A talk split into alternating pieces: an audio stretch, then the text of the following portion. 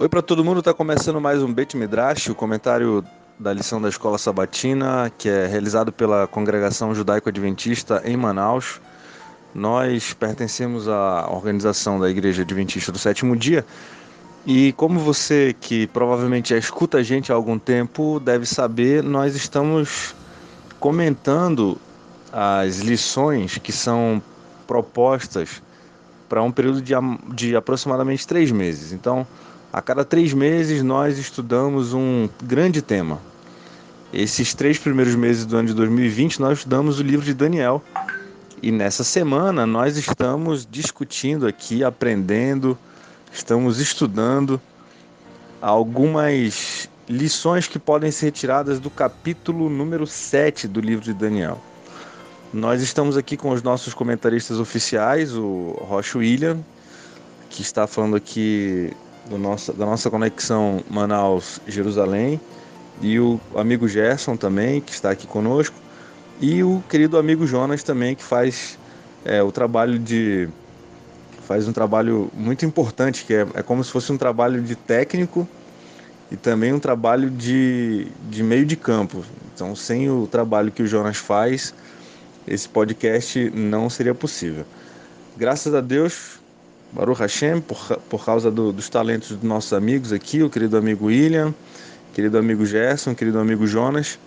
É, muito obrigado pelo trabalho deles. Eu estou agradecendo aqui de público por todos os nossos ouvintes, espectadores. É, o trabalho que vocês fazem é um trabalho muito bom.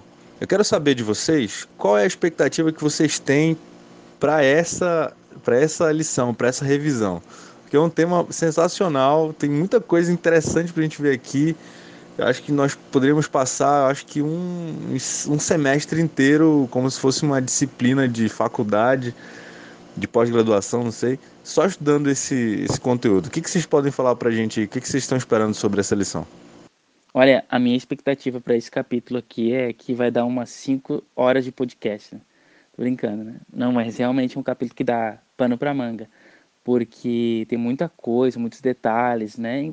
Infelizmente não vai conseguir abordar todas as coisas que dá para dá a gente aproveitar desse capítulo, mas a gente vai tentar pontuar uns, algumas coisas importantes, algumas coisas principais e que talvez vá um pouco diferente do que a lição falou, assim, é, vá mais, né, do que a lição falou.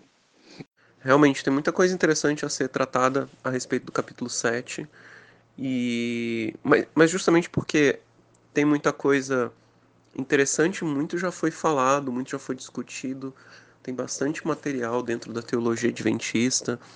A gente tem aquilo que é cânone, digamos assim, dentro da interpretação adventista tradicional e por causa disso também, pela relevância do, do, de Daniel dentro do movimento adventista, afinal de contas, o movimento do adventismo surge em função dos estudos a respeito das profecias de Daniel. Uh, tanto quem está com muito tempo na igreja adventista, como quem foi criado né, dentro da, dos princípios adventistas desde a infância, já viu isso desde a adolescência.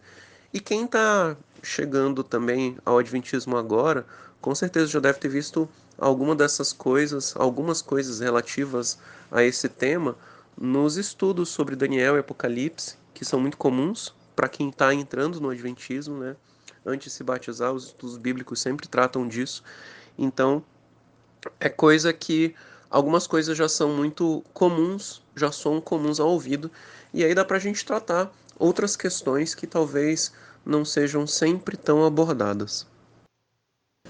Bem, essa semana você que está escutando a gente vai observar uma dinâmica um pouquinho diferente das semanas anteriores na maneira como nós estamos procedendo nesse programa que, em que comentamos o capítulo 7 de Daniel.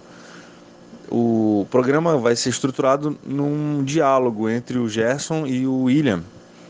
É basicamente uma troca de ideias e eu e o Jonas não vamos participar muito dessa discussão, porque você deve tapar que nós gravamos o programa de maneira interlinkada, né, conectada. Nossos amigos estão distantes, nós não podemos nos encontrar presencialmente. Nós fazemos isso de maneira virtual a discussão que foi proposta pelo Gerson e pelo Rocha William é uma discussão sensacional E aí, para o podcast não ficar enorme demais, seria muito bom se fosse um, um, grande podcast, mas seria cansativo e aí nós perderíamos muito do sabor da lição, a participação do, a sua participação lá na escola sabatina na sua congregação. Então, se a gente esgotar todos os argumentos, você não vai ter muita coisa para levar ou para contribuir, de repente, com os amigos na, no debate lá na revisão da escola sabatina. Então, tem algumas coisas que não vão ser faladas por causa do tempo ou, por, ou de propósito, né, pelos nossos comentaristas, mas você vai perceber que nós vamos deixá-los falando durante esse programa e isso tem uma função, é não deixar o podcast muito grande. Espero que vocês aproveitem e que esse podcast seja uma bênção para você. Daqui a pouco a gente volta. Para mim, a primeira coisa que, que é importante destacar é o fato de que o capítulo 7 ele é considerado um capítulo de transição dentro do livro de Daniel. Né? Como se fosse né, a metade ali dos 12 capítulos que o, o livro contém. O capítulo 7 é o, o capítulo que linka tanto com as histórias anteriores, né, com a sessão anterior, que é os capítulos 1 a 6, quanto com a sessão posterior, que é os capítulos 8 a 12, né, no qual o 7 também faz parte. Então, mas o 7, ele é um capítulo que ele, que ele é como se fosse, uh, a gente pode dizer, como uma dobradiça de, de uma de, um, de uma porta, né? Conectando a porta com o marco da porta, né? Então ele é o, o capítulo que faz essa transição, ele que faz essa, esse movimento, né? Para os dois lados. Né? Então ele conecta as histórias anteriores através da língua aramaica, foi escrito em aramaico, através do paralelo que ele tem com a, a, com a história do capítulo 2, com a história, profecia, narração, né? narrativa, profecia do capítulo 2, e também conecta com os capítulos seguintes, porque é o capítulo de pura profecia, assim como são os capítulos é, de 8 a 12. Então esse é um capítulo que ele une as duas partes do livro, a, as histórias da vida de Daniel acabam, então, a gente entende, né, que eu vou repetir, já falei isso várias vezes, e repito, as histórias da vida de Daniel são um vislumbre do que está para acontecer na história mundial, que é o que esses, é, o que a profecia, né, dentro dos capítulos 7 a 12, elas tratam, é, que é a história do que, é, do que está para acontecer na, na, história do mundo, né? Então, é, os próprios rabinos, é, eles falaram que somente do, duas pessoas revelaram sobre o fim que é Jacó, né, quando fala lá no capítulo 49, né, as, as bênçãos, né, ele menciona Harit Hayamim, que são é, o fim dos dias, né, vou falar para vocês o que vai acontecer uh, Harit Hayamim no, no fim dos dias, e é, o, o, profeta Daniel, que também fala do que vai acontecer nos fins dos dias. Então, é, só que a única diferença, né, que é o, até o Flávio Josefo fala, né, que a única diferença entre Daniel e todos os outros profetas é que todos os profetas profetizaram sobre o futuro. Porém, Daniel profetizou sobre o futuro e disse a data que esses acontecimentos iriam acontecer.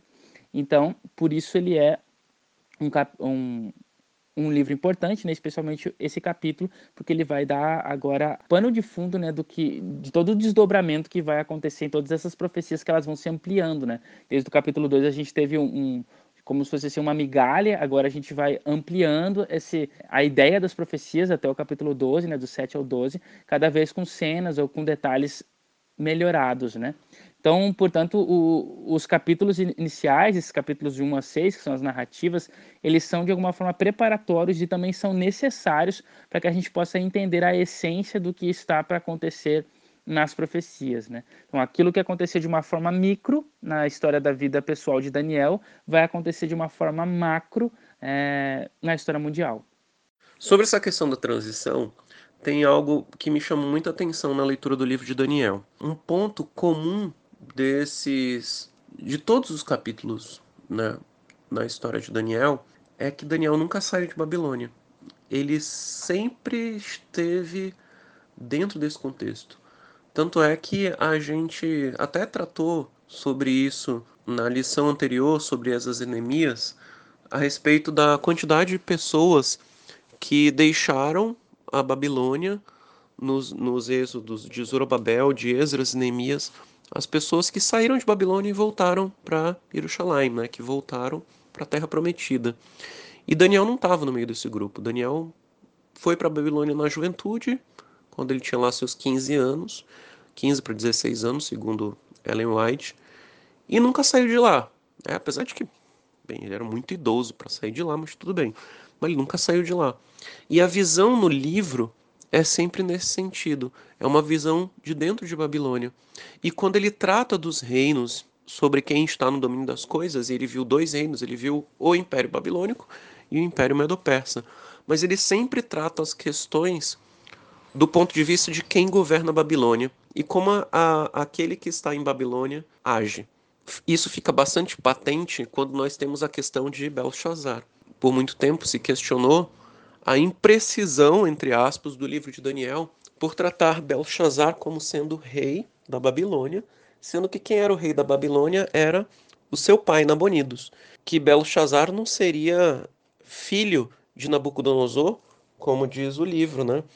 Então a gente já tratou sobre a questão do que significa ser filho, filho é aquele que é igual ao pai, então quando ele trata de Belshazzar como filho de Nabucodonosor, ele está querendo assimilar as ações dos, dos dois reis, mas quando ele trata Belshazzar como o rei de Babilônia, é porque sempre ele traz a visão de quem está em Babilônia a governando. Então, por mais que Nabonidos fosse o imperador, como ele estava fora, ele não é sequer citado no livro de Daniel. O livro de Daniel vai tratar só sobre Belshazzar. Então, a, a, as próximas visões em que aparece aí o livro, no livro de Daniel, ele cita sobre o primeiro ano de Belshazzar, o terceiro ano de Belshazzar, e não cita nenhuma vez Nabonidos, porque sempre a sua visão é de quem está no contexto de Babilônia e como eu preciso me posicionar nesse contexto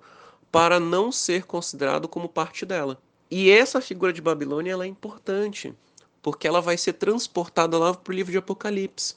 Hoje em dia, Babel não existe mais. De fato, não existe mais. Né? Ela era uma civilização, ela era um, uma cidade importante ali do Iraque, mas hoje só tem as ruínas. Não existe mais, de fato, Babel. Mas o simbolismo, o que ela representa, isso continua atual. Por essa questão é que Daniel ele trata da figura de Babilônia, porque lembrando, né? A história de Daniel não é simplesmente colocada no livro para contextualizar é, em que circunstância essas profecias ocorreram. Não é para trazer a história da vida do camarada para dizer, olha, e foi esse camarada tão correto que teve essas visões. Não.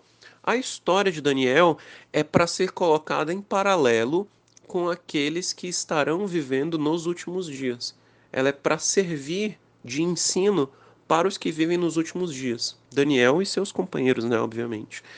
Então, quando ele é colocado sempre no contexto de Babilônia, sempre como tendo uma visão a partir de Babel, é porque essa imagem de Babel ela é importante para quem vive nos últimos dias. Ela vai continuar sendo a principal influência de pensamento nos últimos dias. Por sinal, nos últimos dias é quando ela se torna mais forte. E é por isso que ela vai aparecer lá no livro de Apocalipse como sendo aquela que vai embriagar os reis da terra e que vai dominar todas as coisas. É interessante, né, que quando a gente vai fazer uma palestra, um sermão, né, que são assim uma, uma fala não tão formal quanto seria uma apresentação de uma, uma defesa de uma dissertação, de um, de um trabalho, é, é importante até é um recurso realmente necessário a utilização de histórias, né, que a gente chama de ilustrações, né. Geralmente as pessoas contam histórias ou pessoais ou histórias que foram criadas aí que, que a gente encontra em livros, né, histórias, enfim, que a gente ouviu na nossa vida, sei lá. E, e, isso é interessante, né? Que o exemplo clássico disso é a vida de Yeshua, né? O, o ministério dele, né? E ele contou essas histórias, né? ele contava histórias. A maioria delas não, era pessoa, não eram pessoais, eram histórias que ele inventava, ou ele viu, quem sabe, né? Talvez ele viu aquilo acontecer e ele contava essas histórias que são as parábolas. E o motivo disso era porque através dessas histórias o ensinamento que ele tinha para dar era mais vívido, né? Na, na, cabeça das pessoas se tornava mais vívido, né? Então, mais é, concreto, né? Porque as pessoas lembravam disso depois. E a gente hoje, até hoje, lembra dessas histórias. A gente pode às vezes não lembrar de um ensinamento, não lembramos de alguma coisa, mas a gente lembra das histórias, né? E essa é a técnica que Daniel ele utiliza aqui nos primeiros, nessa primeira sessão que passou, que é os capítulos 1 a 6. Ele conta histórias da vida dele. E, inclusive, esse é um detalhe que hoje, quando a gente vai contar uma história num sermão, numa palestra, é muito mais fácil a gente contar uma história da nossa vida, porque a gente conta com, com mais propriedade, né? com detalhes e as pessoas fixam mais essas histórias, elas também acham engraçadas, né? E, e isso, tudo isso vai trabalhando na mente da pessoa para que através dessa história ela talvez não vá lembrar de tudo aquilo que foi falado, a, as informações que foram ensinadas, os ensinamentos do, do sermão, os ensinamentos da palestra, mas ela vai lembrar da história. É muito mais fácil se lembrar de uma história do que se lembrar de todo o conteúdo de, de um ensino, né? Principalmente se a pessoa não está anotando, né? Se não se não está tendo alguma interação com aquilo lá. Então a, a história ela, ela fixa isso. E essa é a, é a metodologia de Daniel muito inteligente, porque, como eu disse, essas histórias, elas agora, todos os temas que elas compõem, por exemplo, o tema da perseguição dentro de um mundo estranho, é, o tema da, uh, do julgamento, né? o julgamento dos bons, o julgamento dos maus. Bons são aqueles que são fiéis aos mandamentos de Deus, maus são aqueles que são infiéis e que buscam uh, fazer o mal para aqueles que são uh, fiéis a Deus. Então, o, o julgamento, o, o tema da, da, recompensa para os justos, a, a punição para os ímpios. Então, a gente tem todos esses detalhes, né? Claro que é muito mais, mas estou aqui de uma forma né, a, a, simples, né? É, resumindo, a questão da esperança em meio ao mundo de aflição, é, ao mundo que não me pertence, enfim, a gente tem esses temas que a gente pode né, destacar vários, e esses temas básicos que a gente viu nas histórias, eles vão se repetir agora de uma forma global né, na, na, na, na, história do mundo no final dos tempos, né? A questão de ser é, é, julgado por causa, ou de ser colocado em xeque a sua fé né, no, dentro do, da história global, né, de uma maneira macro, não apenas para você, mas para um grupo de pessoas, é, no, na verdade, para o mundo todo, né? Então a gente tem esses temas que se repetir. Um outro detalhe também é que nessa segunda parte, que são só é uma, uma sessão só de profecia, pura profecia, os capítulos é, 7 a 12, esse é um outro detalhe, que profecia é uma coisa que, que também fixa, porque porque, por exemplo, nas técnicas de memorização, uma das coisas que é dito é que a gente precisa fazer é, criar coisas que são é, estranhas, né? Quanto mais estranho for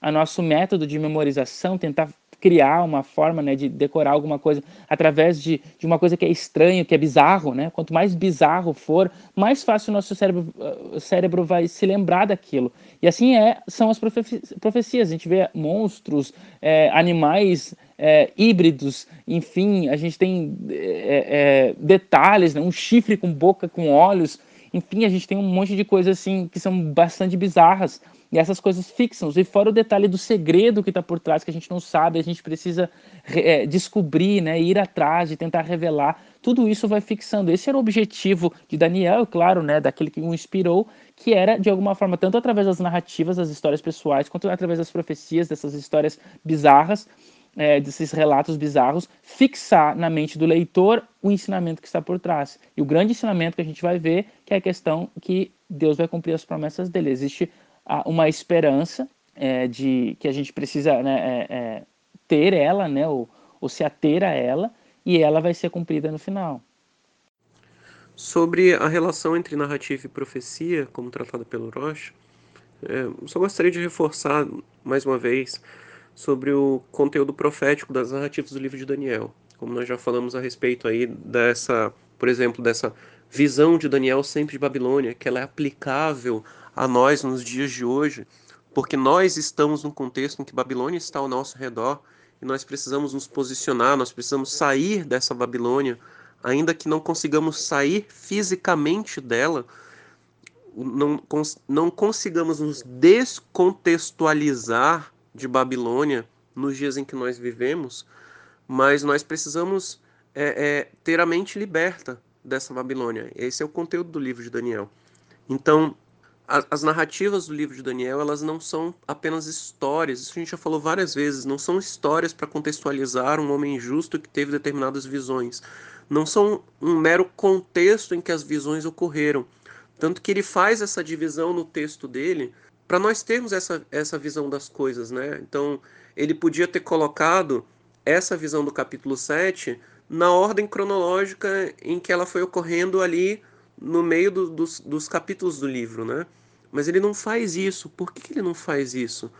Porque ele quer igualmente reforçar esse conteúdo profético das narrativas. As narrativas, elas não são desvinculadas da mensagem que ele quer transmitir como profeta. A divisão que nós deveríamos fazer do livro de Daniel não seria entre parte histórica e parte profética, ou entre parte narrativa e parte profética, mas entre uma sessão narrativa profética e uma sessão de visões proféticas. Né? Então, uma sessão de narrativas proféticas e de visões proféticas. Porque as narrativas elas têm muito a dizer para nós do, do que o profeta quer nos transmitir. A vida do profeta em si era uma mensagem muito importante. Tanto que nós temos livros que tratam bastante sobre, digamos assim, profecias que foram dadas por meio da vida do profeta. Então, profeta que teve que andar por um período nu, o profeta que teve que casar com uma prostituta, o profeta que teve que comer um sanduíche feito numa, num, num assado em cima do esterco. Então, tudo isso são são maneiras de Deus transmitir uma mensagem por meio do profeta, porque o grande problema, digamos assim, de ser um profeta é que sua vida passa a ser um meio de transmitir a mensagem. Por isso que é uma responsabilidade tão grande assumir a função de profeta, ser profeta, né? Basta a gente lembrar, por exemplo, nessa, nessa divisão que eu diria que de certa forma é arbitrária que muitas vezes nós fazemos sobre, entre narrativa e profecia do livro de Jonas. Jonas é um livro que é a história do, daquele camarada indo a Nínive, que está aí até relacionada com Babilônia, né? indo a Nínive para é, dar uma mensagem àquele povo. E aí, o conteúdo do livro, que é um livro profético, é a história do Jonas saindo de Jerusalém, indo a essa cidade, dando a mensagem, a resposta à mensagem e a sua reação àquilo ali. E isso daí tem conteúdo profético. Então, da mesma maneira, o, o, o livro de Daniel ele vai utilizar os instrumentos mãos de Deus, que é o profeta. O profeta é o principal instrumento para transmitir a mensagem de Deus. É, vai utilizar os diversos instrumentos que Deus utiliza para transmitir a sua mensagem através do profeta. Né? Então, o profeta, na sua vida, com sonhos e visões, ele vai expor aquilo que precisa ser aprendido pelo povo.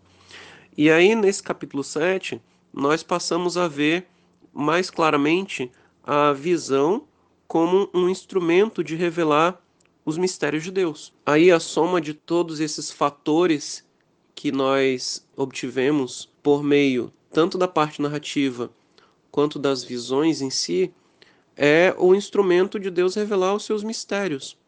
Né? Eu lembro que no livro do Guia dos Perplexos, o Maimônides ele trata dos níveis das profeci de de profecia e das visões em si.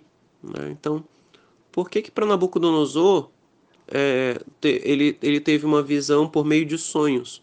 O Maimonides vai dizer, por exemplo, que os sonhos geralmente são utilizados para aquelas pessoas que não têm a capacidade de ter uma visão clara como profeta. Né? O profeta ele está ali, de repente ele tem uma visão acordado, digamos assim mas o, o aquele que não tem essa capacidade, essa espiritualidade, ele sempre vai receber a mensagem por meio de um sonho. Então, no capítulo 2, a gente tem um rei pagão recebendo uma mensagem profética por meio de um sonho. Já no capítulo 7, como eu estou tratando de Daniel, ele vai ter visões proféticas e sonhos. Ele tem ambas as ambas as manifestações que ocorrem aí. E aí também nós temos um motivo pelo qual há essa diferenciação entre aquilo que aparece para Nabucodonosor e o que aparece para Daniel. Para Nabucodonosor, eu tenho uma visão por meio de um sonho que vai refletir a sua cultura e a sua capacidade de entendimento. Já a capacidade de entendimento de Daniel ela é superior à de Nabucodonosor. Então a visão ela vai trazer aspectos que para ele são mais fáceis de serem apreendidos. Para ele a visão ela pode ter um conteúdo que não pôde ser explicitado anteriormente, porque era para uma pessoa que tinha uma espiritualidade menor. E ao longo do livro de Daniel, nós vamos ver a mensagem que Deus tem a trazer a respeito do seu domínio sobre a história, sobre as coisas e sobre o como ele pretende encerrar o grande conflito, que é o tema do livro de Daniel, né, ao longo da, da história. Qual é o seu instrumento? Então ele vai utilizando é, a capacidade de Daniel de compreender algumas coisas, vai lhe revelando e ao mesmo tempo, como essa visão ela foi escrita, ele vai trabalhando também com a nossa percepção e o nosso conhecimento. Então, como que nós vamos somar tudo aquilo que nós obtivemos a partir da história do livro de Daniel, do que ele quis transmitir para nós, junto com tudo mais, né? Então nós temos hoje mais instrumentos, isso é uma questão que é tratada no fim do livro de Daniel. Nós temos mais instrumentos para compreender sobre a profecia, é, até porque houve revelações posteriores.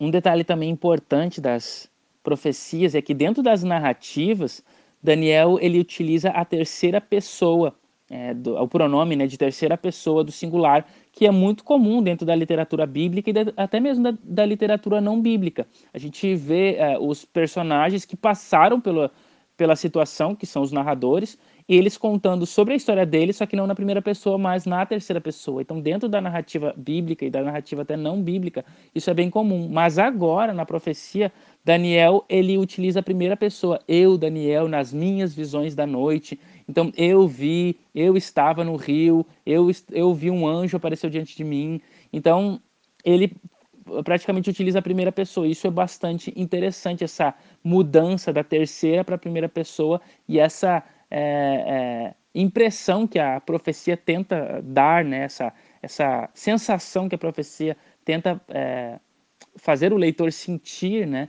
de, de uh, importância daquilo que, tá sendo, que, que, está sendo dito, a tentativa de tentar viver, experienciar, né? imaginar aquilo que, está, que, se está passando ali. E é, como eu disse também, mais um complemento que, que fixa uma ideia melhor, né? Enfim. Lembrando, né, que o, é, nós utilizamos o método de interpretação adventista, como foi exposto no, no primeiro capítulo, no prime, na primeira lição do trimestre e no primeiro podcast dessa série, que é um método bíblico histórico, que ele vai utilizar a Bíblia para interpretar a si mesma e vai utilizar a história para encontrar aqueles elementos descritos na profecia apocalíptica. Se a gente prestar atenção, os capítulos de 1 a 6, eles foram dados numa sequência cronológica. Né? Se a gente observar ali, né, uh, vai passando né, da Babilônia até o, o, capítulo 5, né, que, vai, que vai apresentar a queda da Babilônia pela escrita na parede, o julgamento que, dá, que se dá para, para Belsazar. E aí no capítulo 6 a gente já tem Dario, que já está governando, então já está no período da, da Pérsia, né? Então a gente tem né, a Babilônia através de Nabucodonosor e Belsazar, né?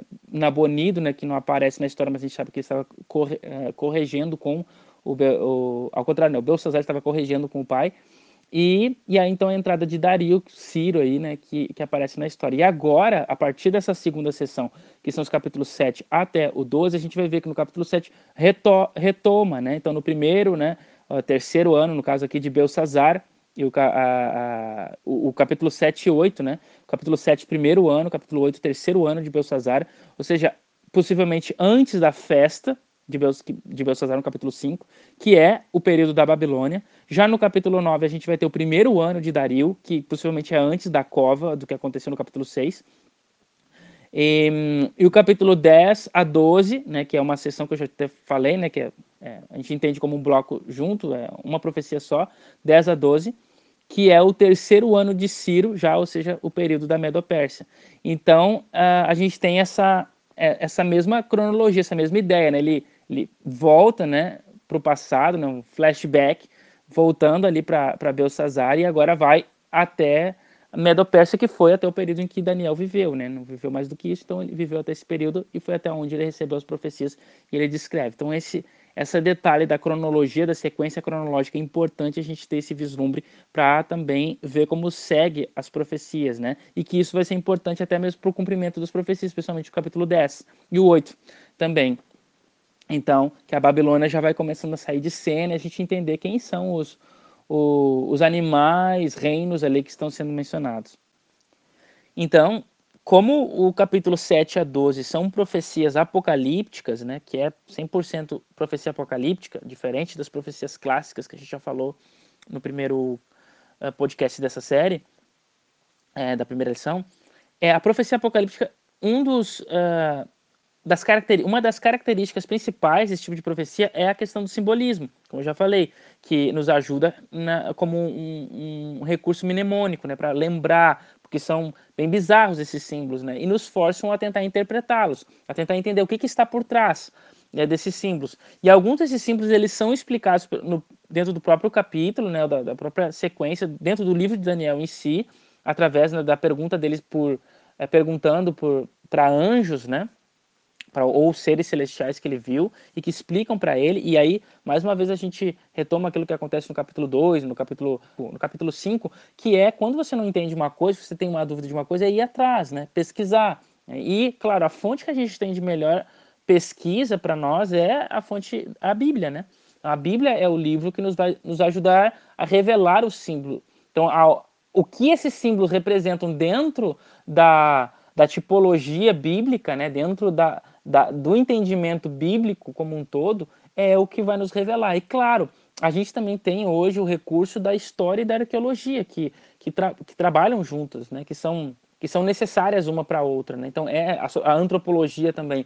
Isso nos ajuda a entender como era a, a visão de mundo, como que era o, a, a estrutura de mundo daquela época, a, a, questão da história nos ajuda a entender os eventos que se passaram, como que eles se passaram, o que, que aconteceu. Então, a gente vai pegando essas informações e vai complementando, comparando né, em paralelo com a Bíblia, e a gente vai tendo uma, um vislumbre maior do que, que essas profecias elas significam. Então, esses são recursos que a gente utiliza, né? A Bíblia, a história, a arqueologia, a antropologia, então tudo isso que envolve esses estudos da sociedade e da história uh, do mundo antigo, especialmente, né, até os nossos dias, quem sabe, é, que é o que a profecia, ela, ela, essas profecias apocalípticas, elas tratam do fim, né, a gente está vivendo nessa, uh, o fim se trata de toda a história, né, até o fim, então é importante a gente ter esses recursos né, à mão para tentar entender as profecias, né, então tudo isso nos ajuda a olhar a Bíblia, a entender a Bíblia de uma forma melhor, né.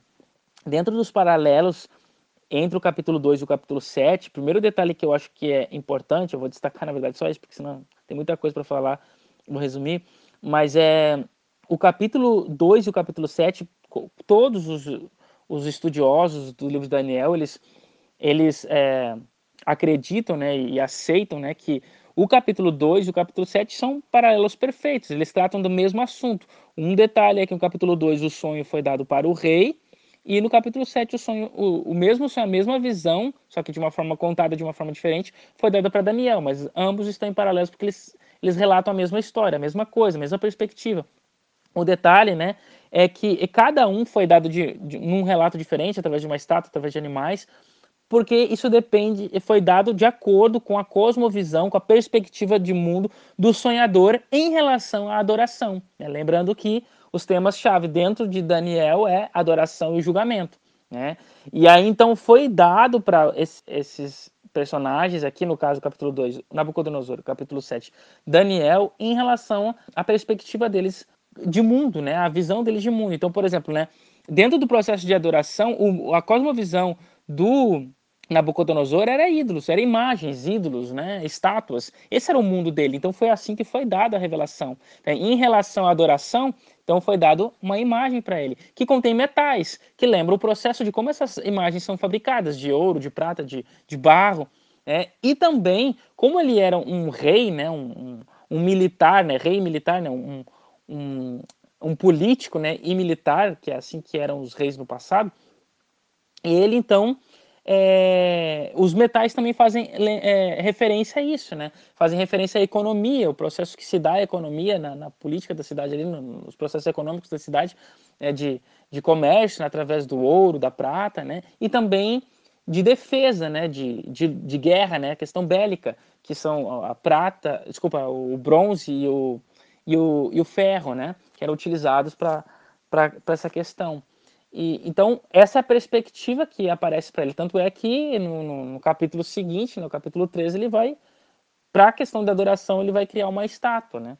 E já na perspectiva de Daniel, que tem uma perspectiva diferente, a perspectiva dele é um, é um Deus da criação, né? É o Deus criador. Então, por isso é apresentado para ele o processo da criação. A gente tem um paralelo perfeito com a criação aqui. Então, as águas, né, caóticas, um, um a escuridão que é mencionado, né, a noite, a questão da, do vento, né, que abre ali o mar, né, em, em relação à criação também, os animais que saem das águas, é claro que não vai ter todos os elementos, o sol, lua, as estrelas, sei lá, as aves, não, não tem todos os elementos aqui, mas a gente vê que é o, é o processo da criação sendo descrito, na verdade, não é uma criação igual à criação do Gênesis, é só um paralelo, é, mas é mencionado uma anticriação. Todo o processo aqui está corrompido. Né? Embora é, o espírito ali, que é o mesmo, né, Ruach, que é mencionado, que é aquele que vai controlando isso, mas os seres humanos estão tentando formar uma criação, estão tentando fazer uma criação que é totalmente corrompida. Lá, os animais são híbridos, que não existem, né? que nem se parece. Né?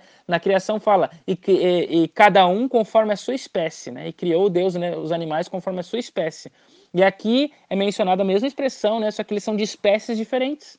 Então eles, eles se parecem com leão, parece com um urso. Pare... Então não é um urso, não é um leão. É parecido, né? E eles são todos híbridos com outros animais, com águia, com, com enfim, com, com outras coisas. E, e, não, e não se parecia com aquilo que é a realidade. Então, dentro do leque de, de, de conhecimento de, de vida né, de Daniel, ele vai tentando comparar com o que aquilo se parece, exceto o quarto animal, que não se parecia com nada que ele conhecia. Então ele tenta descrever somente o animal como ele era, sem dizer que tipo de animal que era, né? Porque era um, animal totalmente é, desconhecido, né? No mundo, né? Não existe na realidade, né? Então, por quê? Essa é a questão da perversão, né? Da criação através do, do homem, né? Então, uma anti criação, uma reversão da criação. E o mais bizarro é que no final o elemento que, que tem mais características humanas, né, porque tem olhos na Bíblia, tem essa visão de, de entendimento, né, e a fala também, a questão da razão, do entendimento, é um chifre que, né, que não tem esse poder, não tem essa capacidade de, de fala, né, não existe isso, né. Então é para mostrar como foi corrompida, como foi pervertido, né, a criação. E aí no processo final, para reverter tudo isso e para trazer a, a, realidade novamente, aparece o Filho do Homem, né? Que ele faz todo esse processo que a gente faz uma comparação com Gênesis 3,15. É aquele que, que traz a criação no seu processo origi original, né? Da reversão que o pecado causou, né?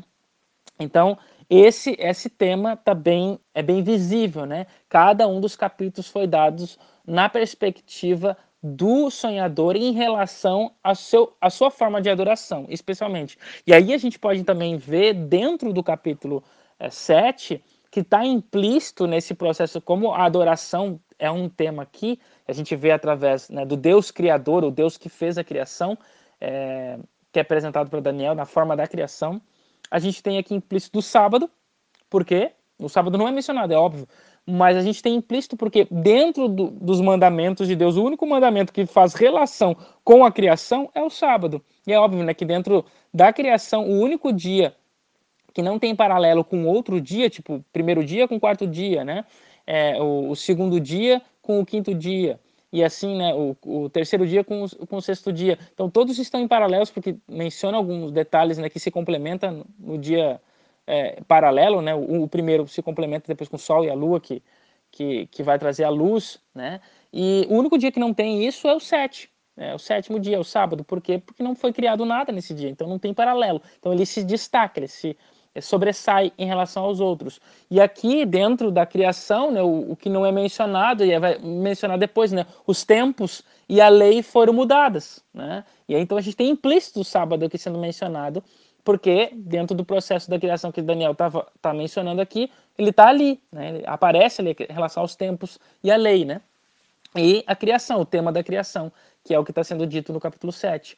E, consequentemente, também a gente tem, que vai lembrar o capítulo 1, que é a questão dos animais híbridos, que são animais impuros, né? que lembra a lei de, é, de lembra Levítico capítulo 11. Por que, ah, de todos os mandamentos, esses são os mais destacados? Porque esses eram os mandamentos mais importantes. E até hoje, se a gente observar os judeus, ainda hoje, são os mandamentos que mais o, o que fazem com que eles sobre, se sobressaiam né, dentro da, da sociedade. É a questão da guarda do sábado né, e a questão da alimentação, alimentação kasher, né, ou kosher, né, duas palavras significam a mesma coisa. Enfim, e esse é, são, é, é, são coisas que, se, que eles se destacam, né? E no processo de adoração deles, como adoradores que eles são. São aqueles que, que a, a, guardam o sábado, são aqueles que têm uma alimentação diferenciada. E os judeus são fiéis né, na história em relação à alimentação, porque sempre foi para eles uma questão de provação em relação à adoração deles, né? E que permanece até hoje, né? E, e esse é um detalhe que é mencionado na história aqui também. Então, essa questão da lei, a questão da adoração, da forma, Daniel sendo destacado, a forma como ele era adorador é, e a forma como ele recebe ali o, o, sonho, né? Em relação à sua perspectiva, né? Que é, de adorador, né? Que é como aquele que adora o Criador, né? Para explicar para quem não está habituado com o linguajar judaico, né? Kasher é aquilo que é considerado, que aparece nas, nas traduções da Bíblia como puro ou limpo, né? E não kasher é o que não é limpo, não é puro, que são os alimentos que não podem ser ingeridos. Essa palavra kasher, ela é hebraica.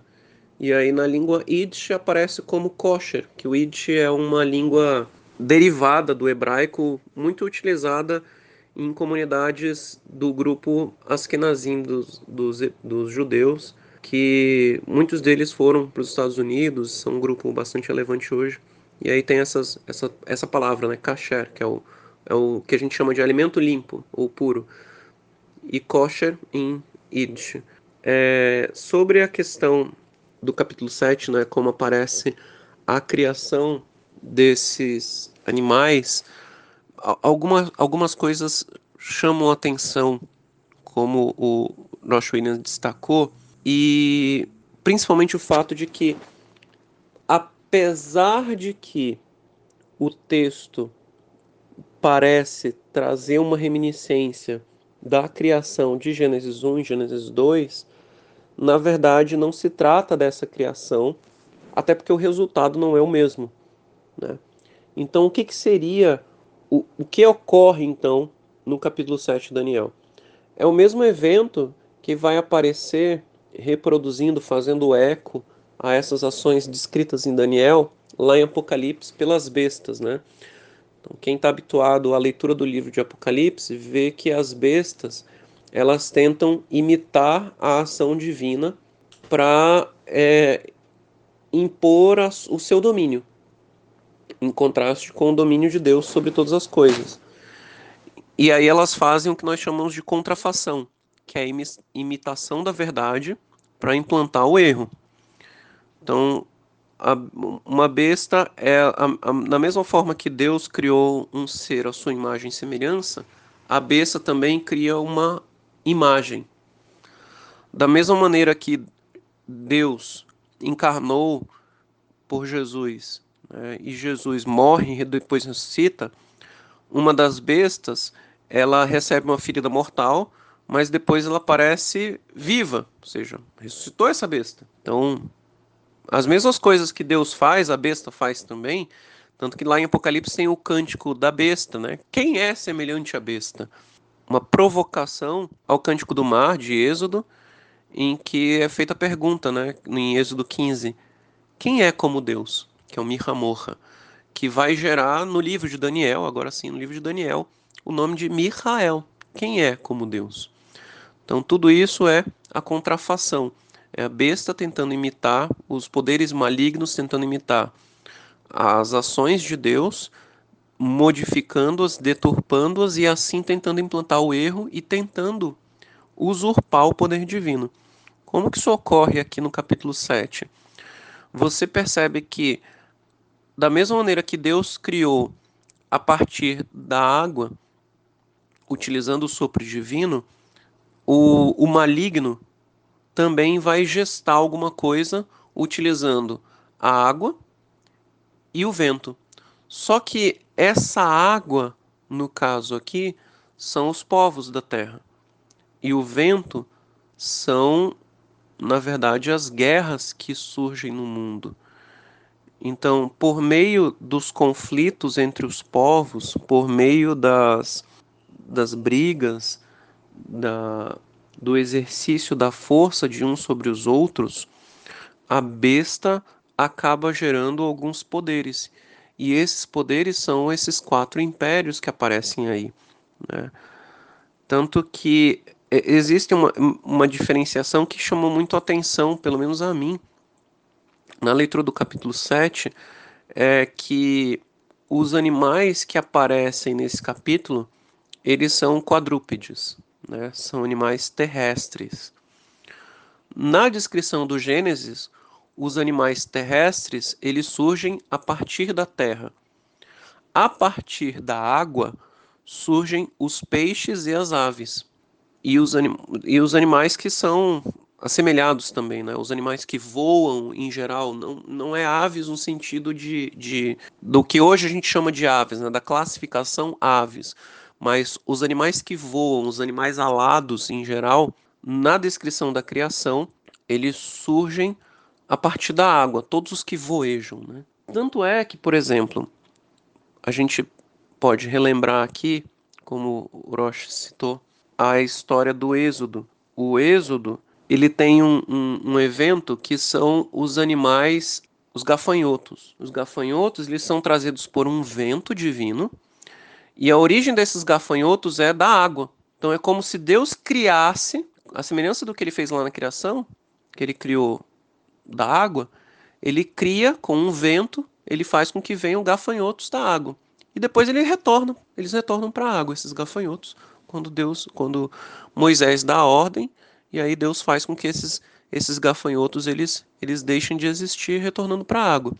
Porque, digamos assim, a matriz de existência desses seres, a origem da existência desses seres, está ligada à água. Entretanto, esses que aparecem aqui no capítulo 7 de Daniel, eles são animais terrestres que têm origem na água. Então, a sua origem em si, ela é deturpada, ela não obedece à ordem normal das coisas. Eles deveriam ter origem na terra e têm origem na água. Eles têm um elemento de um ser que tem origem na água, que são as aves. Entretanto, eles também têm elementos de seres de origem da terra. Como o Roche falou, os animais, como foram estabelecidos na criação, eles obedeciam a uma ordem segundo a sua espécie refletindo a ideia de ordem que é implementada pela Torá, pela lei divina. Tudo foi criado pela lei divina, tudo que foi implementado no planeta Terra vai obedecer a essa ordem. Então, a primeira ação que reflete essa ordem é a criação da luz. Ela vai trazer ordem às, às coisas que Deus vai criar. E tudo mais obedece a uma ordem, por isso que ele diz que cada um segundo sua espécie. Já esses animais, eles não não, tem, não, não obedecem a essa divisão. Eles têm uma, uma representação híbrida. E mais uma vez, isso, isso chama atenção quando a gente vai buscar na Bíblia essa representação híbrida. Porque, da mesma maneira que os anjos celestes são representados como seres híbridos, aqueles que estão no trono de Deus, eles são seres híbridos, também aqueles que estão no governo da terra são seres híbridos. Então você vai buscar aqueles que estão no trono divino, eles são seres que têm asas de águia e cabeça de boi, de leão, de, de homem. Então eles têm uma representação híbrida com origem celeste. E para imitar essa representação de origem celeste, eu venho com uma ação de baixo para cima, também de uma representação híbrida. E você esbarra nas proibições que, que a Torá estabelece. Né? A proibição de você imitar aquilo que existe no céu. O que é do céu pertence unicamente àquele plano. Quando você imita, você está tentando usurpar um poder divino. Essa ação ela sempre representa isso daí.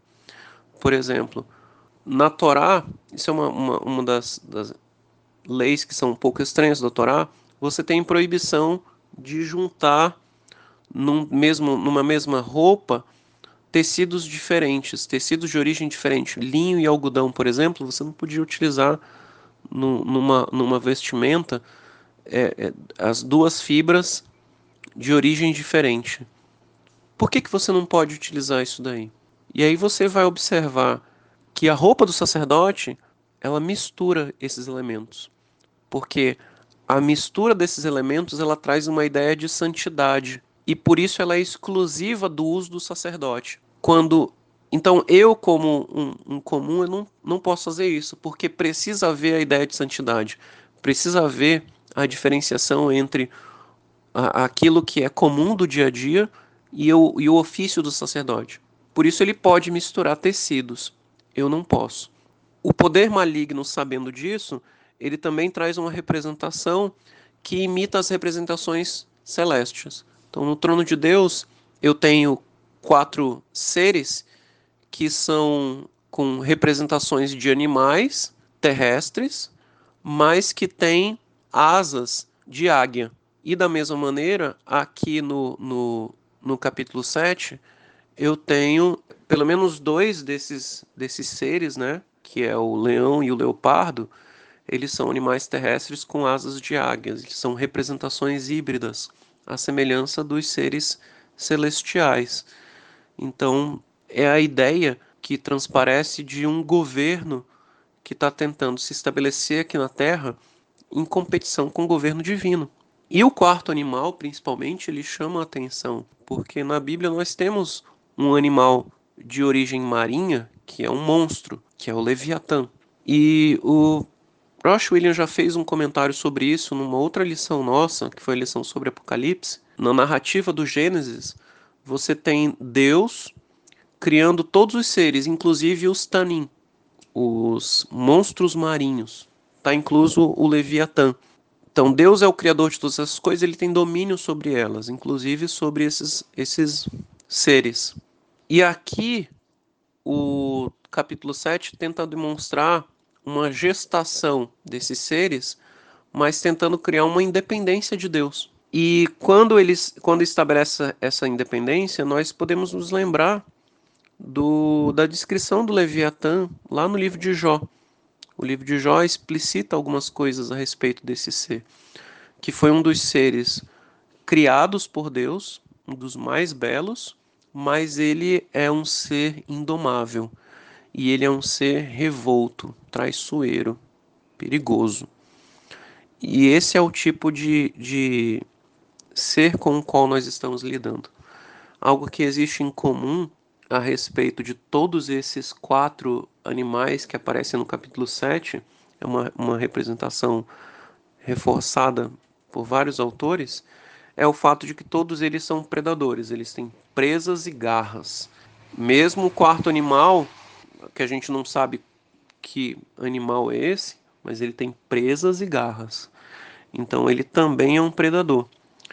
E daí já cabe fazer uma, uma observação, né? Quando nós temos as visões a partir dessa dessa sessão do capítulo de Daniel, como nós falamos, né, dessa desse trecho que começa com as visões de Daniel a partir do capítulo 7, todas as visões elas tratam do mesmo período histórico.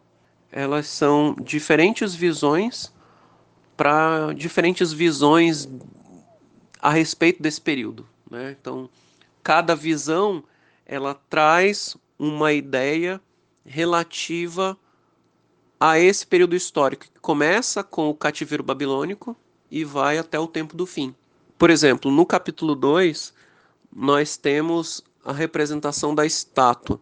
Na representação da estátua, nós temos sobre esse período histórico o estabelecimento de um, de um contraste entre dois, duas instâncias, um homem e a natureza. A estátua era uma estátua de uma pessoa. Então, de, em certo sentido, o que está sendo tratado nessa visão é o homem. O que é o homem? O homem, como foi abordado pelo Roche William, o homem, ele é o idólatra. O homem, ele é o guerreiro. Ele é o que estabelece os conflitos. Em contraste com isso, você tem a natureza, a pedra. A pedra nada tem a ver com, com esses domínios humanos. E aí chega o um momento em que a pedra se sobrepõe a esses domínios humanos. Já no capítulo 7, nós temos uma outra visão a respeito desses seres humanos. O que são os seres humanos? O que são os governos que os homens estabelecem? Os seres humanos são o contraste entre os predadores terrestres e os seres celestiais. Então, no capítulo 2, nós temos o homem em relação à natureza. E aqui nós temos a natureza da terra, os seres terrestres, né? Que são aqui os predadores terrestres, em relação aos seres celestiais. Nós temos duas instâncias nessa visão. Uma visão dos seres que estão na terra e outra visão dos seres que estão nos céus. Então, quando nós olhamos para as ações dos governos do mundo, elas são comparáveis às ações de predadores. E, salvo raras exceções, né, nenhum dos predadores são kasher, né? não, não são comidas, alimentos considerados limpos na Bíblia, e, obviamente, não são alimentos propícios para sacrifício. E sacrifício é o assunto que vai ser tratado no próximo capítulo, né, no capítulo 8 que traz aí dois elementos relativos a, a sacrifício, mas de qualquer maneira, o que a mensagem que, que tenta ser explicitada no capítulo 7 eh, são as ações humanas, né? As ações humanas, elas são nesse sentido, elas são conflituosas, elas levam à morte, elas são ações como as ações dos predadores, dos animais predadores aqui na Terra, em que um vai destruindo o outro. Em contraste com isso, nós temos a instância celestial. Qual é a realidade celestial? Ela em nada se compara com essa realidade aqui terrestre, né? Então, enquanto na realidade terrestre nós temos animais, na realidade celestial nós temos sempre seres humanos. Então, relembrando aí o tema da criação, Roche tratou sobre isso também agora há pouco, né? O ápice da criação é a criação do ser humano. O ser humano ele representa o topo da criação e era o, o, o melhor daquilo que Deus poderia fazer, né? o homem e a mulher. E são superiores aos animais. E nós também já abordamos sobre isso, né? quando nós tratamos o capítulo 4 de Nabucodonosor. Uma vez que o homem peca, ele se torna semelhante aos animais que ele deveria, sobre os quais ele deveria dominar. E isso é representado pela, pela comida né, no capítulo 3 de Gênesis. E aqui no livro de Daniel isso fica patente. Quando o homem estabelece os governos da terra, ele não só se assemelha aos animais, mas ele se torna como os animais predadores, que são os animais que destroem os outros animais. São os animais que tiram a vida de outros animais para continuarem mantendo a existência. Em contraste com a imagem de animais que são os reinos da terra, nós temos o reino celestial, que são seres humanos. Eles continuam representando aquilo que é a verdadeira, o verdadeiro objetivo da criação divina. A criação aqui na Terra, com a, a contrafação à criação divina, só gerou esses seres aí, que são os governos do mundo. E nós não podemos é, ter parte com com esses governos, né, com, essa, com essa instância, com essa realidade. Sobre o, o pequeno chifre, a gente tem que ter é, primeiro, primeiro um detalhe, né? É que ele nasce dentro do quarto reino. Então, esse é o primeiro ponto, né? Assim como é, ele faz paralelo no capítulo 2 com o barro, que está dentro do quarto reino e que é uma, um elemento estranho. Né? Aqui ele também é um elemento estranho, porque a besta ela tinha dez chifres né, regularmente e do nada surge um outro que derruba três e esse outro cresce, se torna maior do que os outros e ainda por cima ele tem algo que é muito estranho, muito bizarro, que ele tem olhos e boca. Que dentro da perspectiva bíblica, isso significa que é um ser inteligente. Né? O único uh, ser na Bíblia né, que tem boca que fala é o ser humano. Né? Dentro do processo da criação é o único que fala, né, que dá nome aos animais. Aqui ele fala, só que ele blasfema contra Deus. Então, porque, e blasfemar contra Deus sempre é querer ser Deus, né, querer se colocar superior a Deus. É isso que é blasfêmia dentro das Escrituras. Yeshua foi é, julgado por se dizer ser Deus, né, em relação inclusive ao livro de Daniel. É, ele faz uma, uma, uma menção ao livro de Daniel quando ele dá a resposta para Caifás.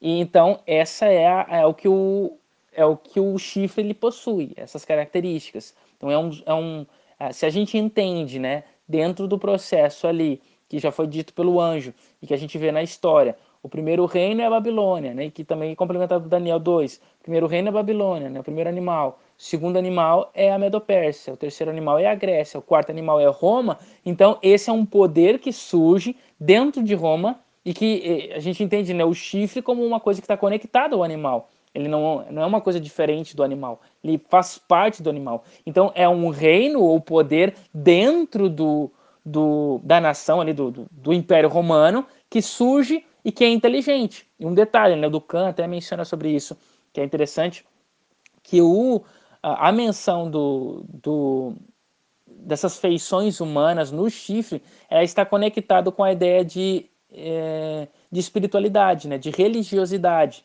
Porque dentro da Bíblia, então, o primeiro ser que foi criado né, para adorar a Deus e foi criado para ter relacionamento com Deus, e isso é religião, né, isso é é, adoração é o ser humano. É o único ser inteligente que, que, tem, que, que tem essa relação de adoração, essa é, relação, é, esse sentimento religioso é, dentro de si é o ser humano. Ele utiliza isso através da observação, né, da inteligência, que é destacada aqui em relação ao olhar, né, aos olhos, né, e a boca, que é através do processo né, de fala, né, de conversa. Né. Então, adorar é conversar, adorar é se relacionar dessa forma. O relacionamento ele vem através da comunicação. E aqui, então, esse ser e ainda por cima, né, em paralelo com Gênesis, ele se destaca, então, é um ser inteligente.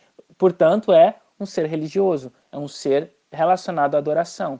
E esse é um dos temas que vai ser interpretado dessa forma por muitos rabinos, né, é, antigos, né, e é assim que a Igreja Adventista entende, e também muitos protestantes né, é, interpretaram dessa forma que o chifre pequeno representa né, o poder principal que surge dentro do Império Romano, que é o cristianismo apostatado.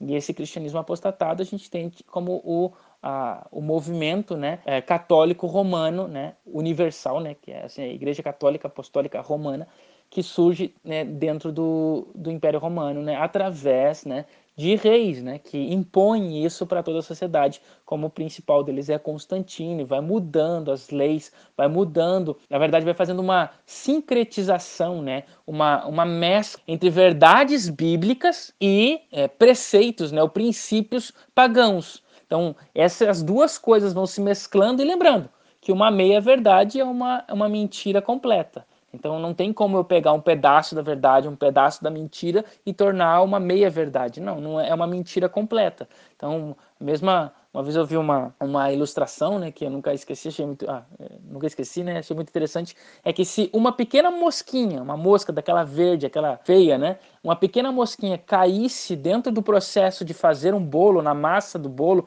no processo, e o bolo, e, eu, e uma pessoa visse, e, e o bolo ficou pronto, depois de batido, depois de liquidificado ali, o bolo tá pronto, tá cozido, alguém teria coragem de comer? Não, não comeria, porque mesmo que foi só um elemento pequeno, mas infectou, né? Tornou todo o, o, o bolo é, vil, né? Tornou é, ruim, né? É, é, ninguém quer comer, né? Um, um, algo assim, né? Então, por causa do nojo, né? A, a, um asco, né? Um, um bolo assim, né? Então, é, a mesma forma é em relação à verdade. Se um pequeno detalhe foi acrescentado na verdade, pronto, você já torna toda a verdade uma mentira, uma coisa que, que, não, que não tem como segui-la, não tem como se firmar nela. Né? E assim é o que acontece dentro do processo da história. Né? Uh, Yeshua ele, ele, ele recapitula a lei, né? ele, ele apresenta a lei de uma forma diferente, né? que na verdade diferente para aqueles que estavam seguindo na época, mas sempre é a mesma em relação à Bíblia, não mudou nada. A forma como eles viam é, a interpretação era diferente. Yeshua traz então a interpretação correta, ele mesmo diz que não veio mudar, não veio transformar nada, destruir nada, ele só veio trazer a verdade à tona. E, e aí então essa verdade, que é então divulgada, expandida em todo o Império Romano, depois se torna como uh, se torna uh, modificada, né, pervertida, e essa se torna então um, um poder né, dentro do Império Romano, né, e que é o Império Romano hoje não existe, mas esse poder ainda existe, né, e mesmo que talvez não tenha toda a força que já teve no passado, o que as profecias estão most tentam mostrar é que esse poder vai retomar, uh, vai retomar né, a liderança de alguma forma e, e esse vai fazer, vai ser um elemento importante no processo de adoração do final da história. Sobre o chifre pequeno, é só importante enfatizar nesse ponto que ele tem é, características humanas para representá-lo como um poder religioso, mas além disso, ele mantém a ligação com o quarto animal. Então ele mantém as ações políticas. E basicamente o que, que são as ações políticas? Guerra. É, isso é que é o que é representado até mesmo pelo fato de que os animais são todos predadores, como nós já tratamos anteriormente. São todos predadores, são todos animais que têm é, ligação com o metal, tanto que o quarto animal é um animal que tem dentes e, e, e, e garras de metal, né? porque o metal vai aparecer na história bíblica diretamente ligado com a guerra. Então, para que, que o homem começou a trabalhar com o metal? Foi inicialmente para guerrear. Então, o chifre pequeno ele mantém uma ligação com o quarto animal porque ele exerce um poder ao mesmo tempo que religioso, representado aí pela boca que fala do chifre pequeno, mas ele mantém a sua ligação com o quarto animal porque ele vai exercer também um poder político. Então é um, é um poder político a serviço de um poder religioso, ou um poder religioso ao, ao serviço do poder político. Essa promiscuidade entre política e religião ela é patenteada nesses, nessas histórias do livro de Daniel. Tanto que nós vimos aí, no, principalmente nas histórias do capítulo 6 e do capítulo 3 de Daniel, 6 na semana passada, né, que nós vimos, e no capítulo 3 sobre os, os jovens na fornalha, como objetivos políticos foram buscados por meio de ações religiosas e como perseguições políticas maquiaram também perseguições de cunho que visavam atingir uma determinada religião. Então, é essa ligação que não se, se desfaz e que se fortalece por meio das ações do chifre pequeno. O chifre pequeno ele vai exercer um, uma forte influência religiosa, ele vai influenciar todas as religiões do mundo e ele vai ainda assim manter um forte poder político. E ele se mantém até o fim. Ah, detalhe, que primeiro, que esse que é um chifre, né? Esse poder é retratado na forma de um chifre, o que parece uma coisa sutil, né? Insignificante, é uma coisa pequena, mas que ele se torna maior e ele tem influência, né? E, e lembrando, então, essa ideia de ele nascer é porque ele traz consigo tudo o que tem no, uh, como se fosse assim, né, as ide os ideais do Império Romano, que é, né, a gente, se a gente entende os animais como poderes pagãos, então ele vai trazer consigo, dentro da sua religiosidade, né, é, conceitos pagãos, né? Então pode ver que a, a besta ela tem é, dentes de ferro, unhas de, de, de, bronze, né? Então essa mescla entre é, as suas próprias ideias com as, com as ideias dos poderes anteriores. E isso, né, dentro do, do, do, Império Romano é bem nítido, porque a gente sabe que, que o Império Romano ele copiou, ele trouxe né, muita coisa da, da cultura grega que fez parte da própria cultura romana e que a gente utiliza até hoje, né? É, seja na, na escrita, seja na fala, seja até mesmo em, em questões culturais né, na, nossa, na nossa história, né? Então, e, então a gente tem esses elementos que foram inseridos, o próprio estilo de pensamento, inclusive, né? A gente tem esses elementos que são inseridos, que são, que são trazidos, né? E que a gente, fazendo relação com a estátua, a estátua não eram seres separados, era um ser só e que praticamente, né, um complementava o outro, né? E, e, e, e, não foi um pedaço que foi destruído no final pela pedra, foram foi toda a estátua que foi destruída, porque porque era uma coisa só. Então a ideia do pensamento, a ideia da, da copiar as, os ideais de um reino depois do outro, isso é mantido e é o que acontece também dentro desse poder é, que é o chifre. Ele nasce sutilmente, insignificantemente, trazendo consigo todos os ideais dos poderes anteriores e parece ser tão pequenas, mas lembrando que é no chifre o chifre é a arma do animal, né? Então, um animal que tem chifre significa que esse é a, arma e a defesa ao mesmo tempo do animal. Então, é exatamente é através da onde ele ataca, aonde ele se defende. E aí ele é mais, é, ele se torna, né, em relação, por exemplo, né, ao leopardo que já é rápido, com asas, então ele se torna praticamente invencível. Um animal que nada, um animal que corre, um animal que voa. Então, como é que a gente vai fugir de um animal desse? E aí agora a gente tem um um chifre, que é onde está o poder, onde está a defesa. E aí ele fala, poxa, então é um, é, um, é um ser extraordinário, né? Ele tem força, ele tem defesa, ele ainda por cima tem muita capacidade é, de, de, de, intelectual, então é, é, um, é algo a ser temido, mas ele parece insignificante. Né? E esse é um detalhezinho. É, interessante, é importante a gente é, enfatizar de novo o motivo pelo qual são apresentados quatro animais. A simbologia do número 4 já foi apresentada no capítulo 2 de Daniel. O 4 ele representa a totalidade da terra. Então, quando são apresentados quatro animais, eles ap apresentam os, os poderes que vão dominar sobre toda a terra. Inclusive, o número 4 ele vai manter a numerologia do capítulo 2. Né? O capítulo 2 são quatro metais, com, representando todos os, os os domínios da terra, e agora quatro animais relativos a esses quatro metais. Também a questão de por que são apresentados especificamente esses reinos, né? Não é outro senão a importância desses reinos, não só por questões políticas, né? Pela, pela, pelo seu domínio histórico, mas também, como o Rocha apontou, pela sua dominação na forma de pensamento. Então, a influência desses quatro reinos ela se, se, ela se torna mais relevante, principalmente quando nós consideramos como eles influenciaram a nossa forma de pensar e a nossa religiosidade no mundo de hoje. Por isso que, como nós abordamos inicialmente, né? Por isso que Daniel vai colocar que na verdade Babilônia ela vai até o fim. Babel é o principal é, é, instrumento humano de idolatria que foi criado lá no Gênesis. Ele estabelece esse conflito aqui no seu livro e esse conflito vai até o fim. A influência de Babilônia, a forma de pensar do homem querendo usurpar o domínio divino, é a mesma desde o início da história. Ela é sempre essa representação de Babel. E aí, quando nós observamos esses outros reinos, eles também são bastante influentes na formação do mundo em que nós vivemos hoje.